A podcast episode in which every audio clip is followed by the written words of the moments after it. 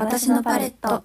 こちらは昭和女子大学環境デザイン学科プロデュースコースの卒業制作展私のパレットに取り上げられた作品について直接制作者に聞いていく音声ガイドのようなポッドキャストです。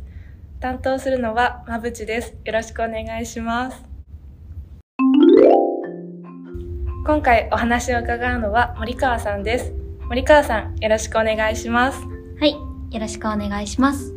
まず簡単に自己紹介をお願いします。はい、藤沢ゼミ所属の森川ひな子です。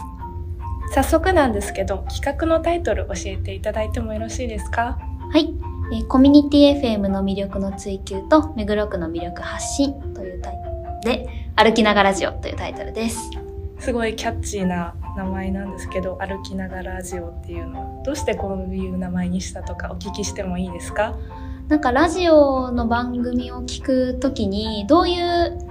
こうタイミングだったら聞きやすいかなっていうのをこう自分でリサーチとか調べていったりする中で自分が今回制作する番組との相性も兼ねてあの散歩歩きながらっていうながら聞きっていうのはいいなっていうふうに思ったのでこうなんか散歩っていうのをイメージしやすい言葉っていうので歩きながらかなっていうところで、ラジオとくっつけて歩きながらラジオにしました。すごく魅力的ですね。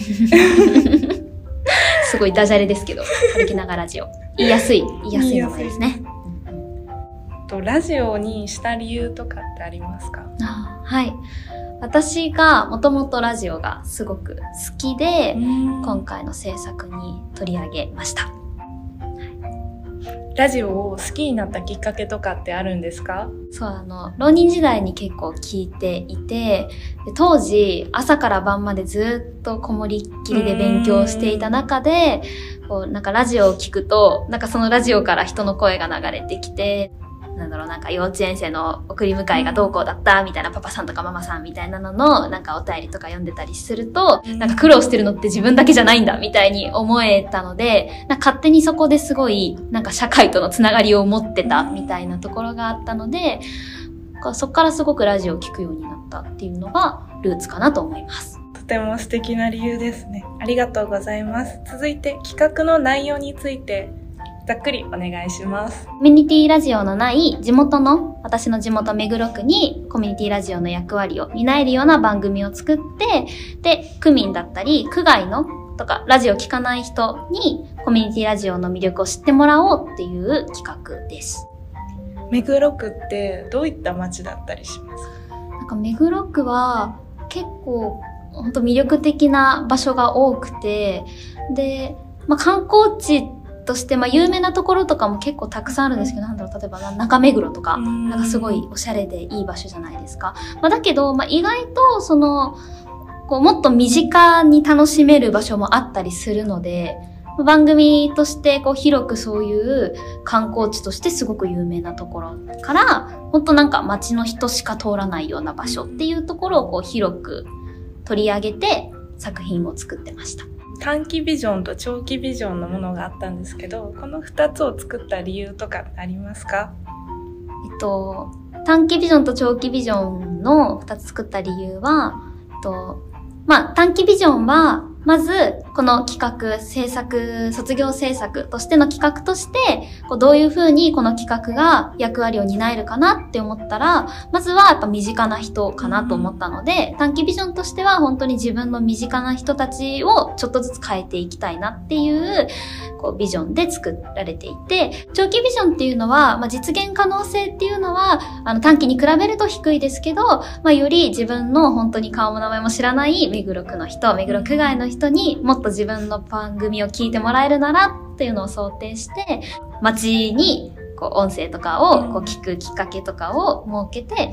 あの、より多くの人に聞いてもらいたいなっていうところのビジョンを立てました。うんとても具体的にありがとうございます。はい好きな番組とかってあったりしますか？自分の番組の中で。番組ああったりしますか？はい。そうですね。でも意外となんかどれも思い入れはあるんですけど、そうですね。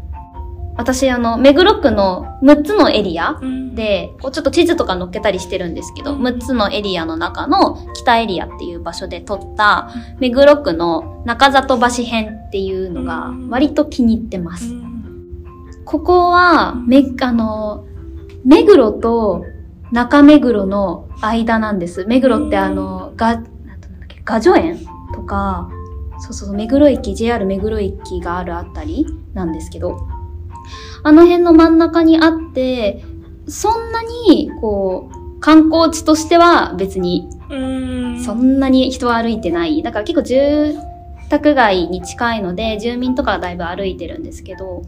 なんか意外とすごい眺めが良かったり、景色が開けてて、あと、こう、ポイントとして面白いなと思ったのは、うんなん、か、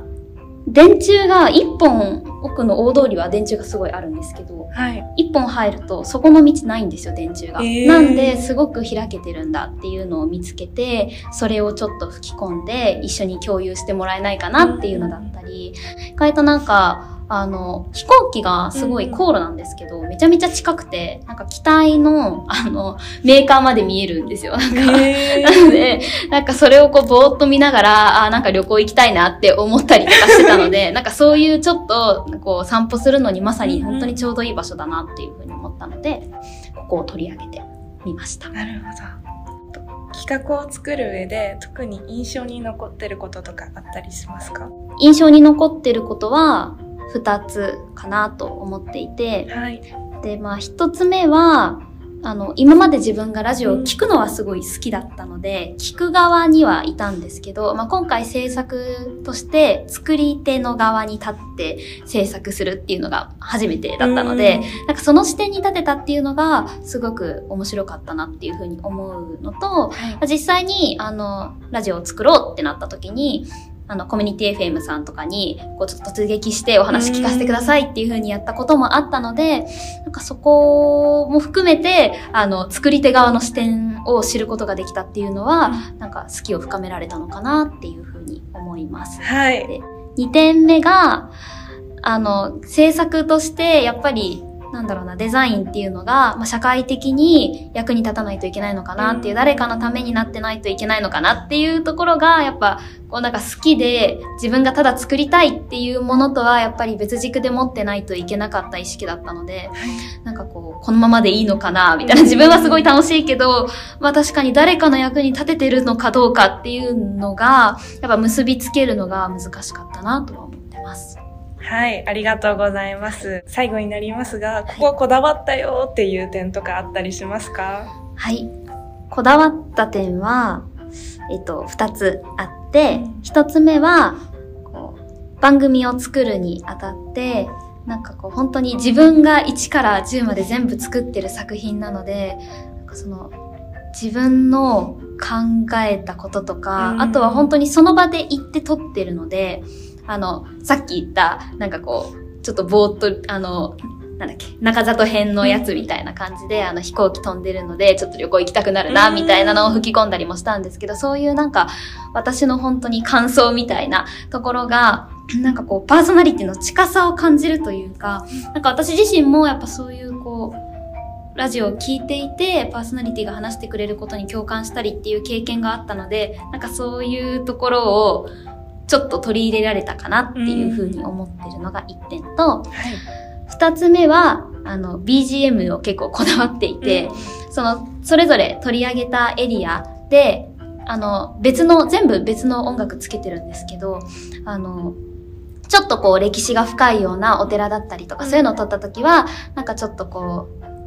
こう古き良きみたいなのを感じられるような音楽だったり、あとは本当ちょっと観光地だけど、あのすごい夜に行くとリラックスして楽しめるよみたいなところとかは、なんかちょっとジャズ調の落ち着いた音楽を流したりして、あの音楽からもなんかこう自分の番組に入っていってもらえるようにってことは意識しました。